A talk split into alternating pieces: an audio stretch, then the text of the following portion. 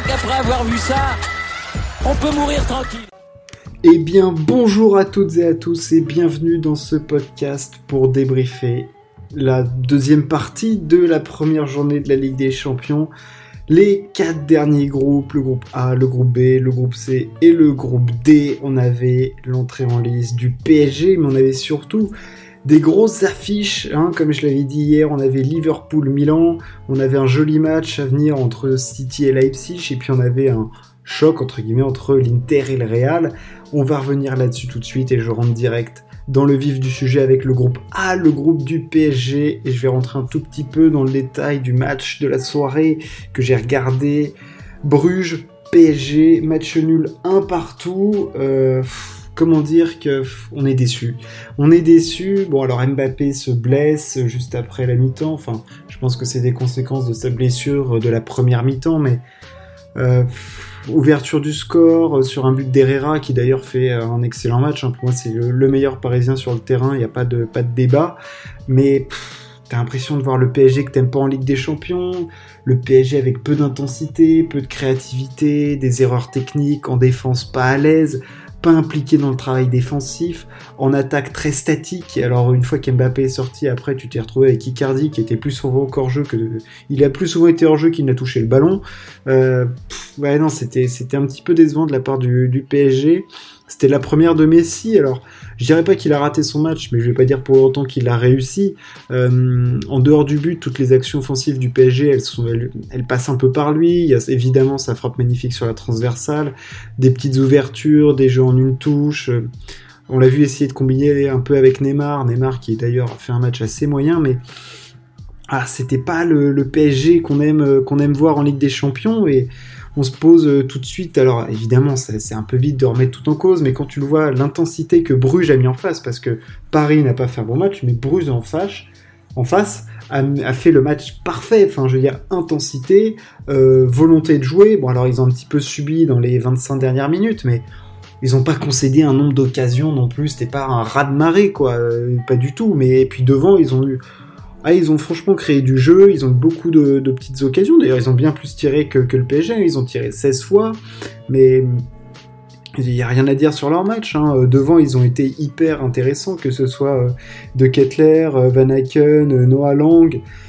Ils ont été très très intéressants devant, et pareil en face, je les ai trouvés, je dirais même apathiques. Enfin, c'était ouais, franchement décevant. Je, peux parler un petit peu des recrues. Akimi fait un match immonde. Lui qui était euh, excellent depuis le début de saison, là il a fait un match euh, franchement à coucher dehors. En plus, pour moi, il est fautif euh, sur le, but de, Bruges, clairement.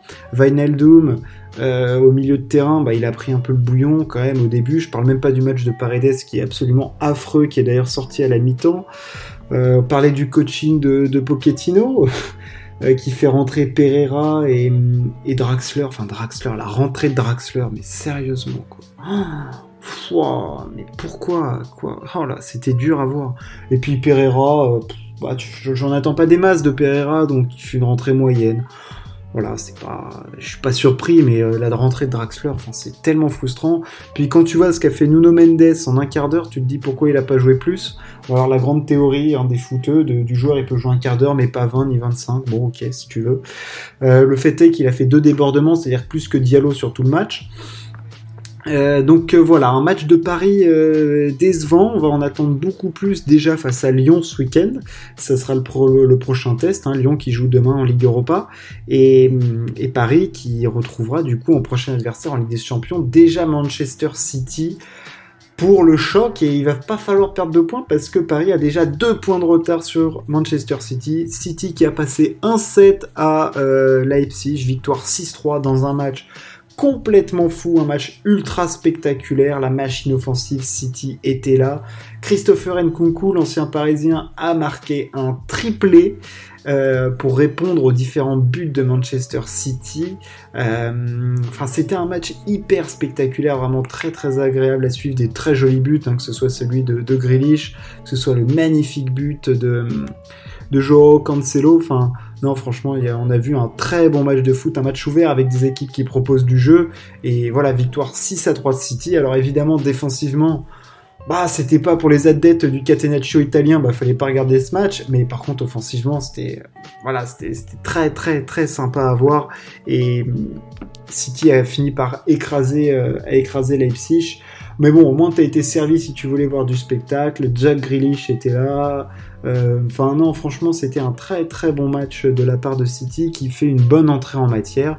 Et pour cela, il faudra confirmer face au PSG dans deux semaines, et eh ben ça sera déjà un choc et qui est déjà très très important pour la suite du, groupe et pour la qualification euh, en huitième de finale, hein, parce que là ça, ça, va jouer la première place entre Paris et, City. Je me fais quand même pas trop de soucis là-dessus. Paris ça va se mettre en route, hein. la mécanique est pas du tout encore huilée. C'était le premier match de Messi. Euh, complet.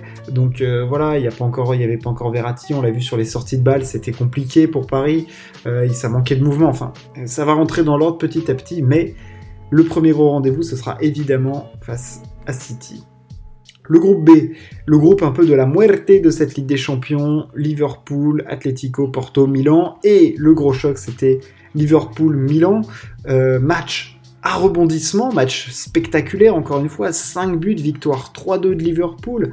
Liverpool qui a d'abord ouvert le score, puis qui s'est fait rejoindre, puis dépasser 2-1 et qui marque ensuite deux buts en seconde période grâce à Mo Salah et, Jordan Henderson. Euh, bon, ils se sont clairement fait peur, hein, nos, amis de, Liverpool, mais ils ont fini par faire chuter Milan. Euh, voilà, ils ont souffert en première période. C'était un choc attendu hein, quand même entre les deux. Euh, il y avait beaucoup de, de C1 de gagner sur, sur le terrain. Et, et a fait un match absolument fantastique, encore une fois. ils ont, Liverpool a d'abord dominé le match, puis Milan est revenu. Euh, et Liverpool, après, ils ont repris euh, le dessus. Et, après, globalement, ils ont quand même maîtrisé euh, à la fin, mais il y a quand même eu des, frissons. Donc non, c'était un match, c'était pas une ultra domination de Liverpool. Je dirais que la victoire est plutôt plutôt logique. Hein. Ils se font punir coup sur coup en fin de première mi-temps, mais je les ai trouvés quand même globalement au-dessus du Milan AC. ça, se, ça se voit d'ailleurs plutôt dans, les stats, 23 hein. tirs à 7, euh, la possession, elle était largement pour euh, Liverpool. Alors même si on sait que dans le foot moderne, la possession, ça veut plus dire grand-chose, mais là, ils se sont vraiment créés des occasions. Et euh, en plus, je trouvais que j'étais surpris de la compo de, départ, avec, avec Divock Origi notamment. Mané était sur le banc. Enfin bref, voilà, il y avait des choses, des choses à dire, mais c'était c'était un joli match de foot. Et puis quand tu vois 5 buts, hein, t'es quand même toujours euh, content quand t'es spectateur. Le deuxième match de ce groupe, évidemment, c'était celui de l'Atlético face à Porto. Bon, alors là, clairement, on s'est fait chier. En toute façon, l'Atlético n'a produit aucun jeu. Le seul moment où j'ai eu des frissons, enfin des frissons plus ou moins, hein, c'est quand Griezmann est rentré et ben qui s'est fait huer. C'était un petit peu attendu, hein, le Wanda Metropolitano a, sifflé le français pour son retour. En même temps, quand t'es allé voir, euh, quand t'es parti comme t'es parti, puis que t'es allé voir euh, ce qui se passait du côté du FC Barcelone, fallait pas s'attendre à ce qu'il soit accueilli avec euh, avec les trompettes et tout le et tout le cortège. Donc bon, match nul 0-0, enfin ouais, 0-0, ouais, c'est ça. Ils auraient même pu perdre le match à la fin, l'Atlético Madrid. Donc qui s'estime heureux avec ce résultat, il pouvait pas en attendre beaucoup plus euh, dans ce match nos amis, euh, nos amis madrilènes. On passe au groupe C. Alors là, c'est un groupe euh, que je dirais de Ligue des Champions plus. Hein, C'est-à-dire c'est pas un gros niveau Ligue des Champions, mais c'est un peu plus fort que la Ligue Europa. Ajax, Dortmund, Besiktas, Sporting. Et eh ben c'est un groupe où on a déjà vu une performance exceptionnelle pour un joueur de l'Ajax puisque Sébastien Haller a marqué un quadruplé. Alors on n'en voit pas tous les matins, donc on le signale quand même. Victoire 5-1 de l'Ajax à l'extérieur. Bah, il a raté aucun face à face. Enfin bref, le mec a vécu la soirée de sa vie. Euh, bravo à lui.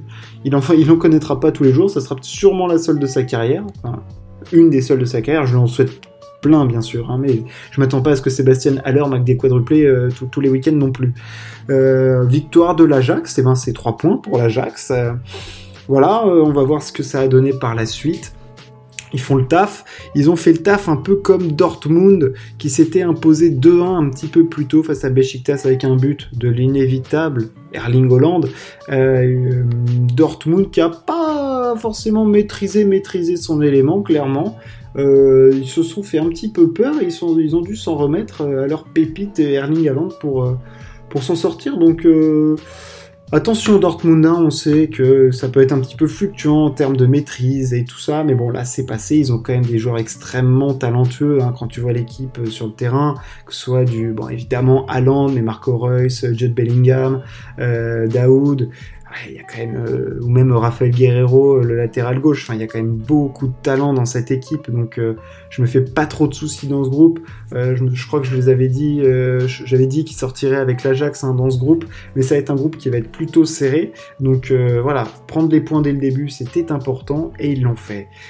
Le dernier groupe de cette Ligue des Champions à analyser, c'est le groupe D, c'est le groupe du Real et de l'Inter. Alors là, c'est un groupe par contre beaucoup plus déséquilibré, puisqu'on a clairement deux grosses équipes, Real Inter, et alors après on a le, Sheriff et le Shakhtar, et on avait un match très important pour les deux petites équipes entre le Sheriff et le Shakhtar, et eh ben c'est Sheriff qui gagne. Sheriff qui gagne. Alors là, ça s'était pas attendu. Hein. Et puis quand tu vois les stats, ça l'est encore moins. Deux victoires, 2-0 de Sheriff. Euh, le Shakhtar a pourtant tiré 20 fois, eu 75% de possession de balle. Les autres, ils ont fait que 200 passes. Victoire 2-0. Là, clairement, le Shakhtar celle-là, elle fait mal. Celle-là, elle fait mal à la cabessa, elle fait mal aux fesses, elle fait mal où tu veux, parce que les mecs, ils jouent leur qualif clairement pour la Ligue Europa. Enfin, des Champions. Ils espèrent continuer en Ligue des Champions, mais enfin, je veux dire, tu limites la casse avec la Ligue Europa. Et quand t'es le Shakhtar, t'as quand même un petit standard à, avoir et tu perds pas face au shérif. Donc, euh, non, non, non. Même si c'est le shérif de la ville, là, tu perds pas face à cette équipe-là. Enfin, euh, c'est interdit, c'est une faute professionnelle. Euh, voilà, ils ont fait un match, bah, c'est pas bon, hein.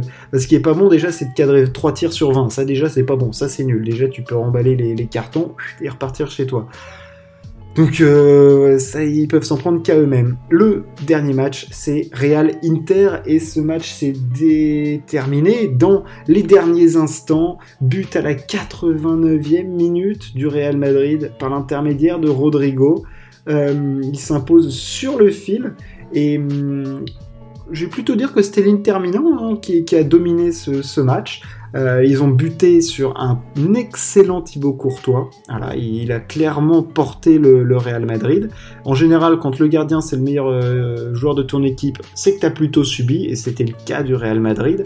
Euh, voilà, ils ont cadré que deux frappes, hein, le Real, dont, le but à la 89e. Donc c'est dire si c'était pas non plus monstrueux en termes de, de de propositions offensives, euh, voilà, ils peuvent avoir beaucoup de regrets, euh, les, les Nerazzurri, parce que là, ils ratent une belle occasion, mais j'ai envie de dire, bon, je suis pas un immense fan du Real Madrid, hein, ça c'est clair, mais à chaque fois ils s'en sortent, alors tu te dis, eh, putain, ils ont du bol et tout ça, mais à chaque fois ils s'en sortent, quoi, là, 1-0 à l'extérieur sur ce match-là, c'est même pas un hold-up, c'est le casse du siècle, hein, c'est mieux que la Casa des Papels ce qu'ils ont fait.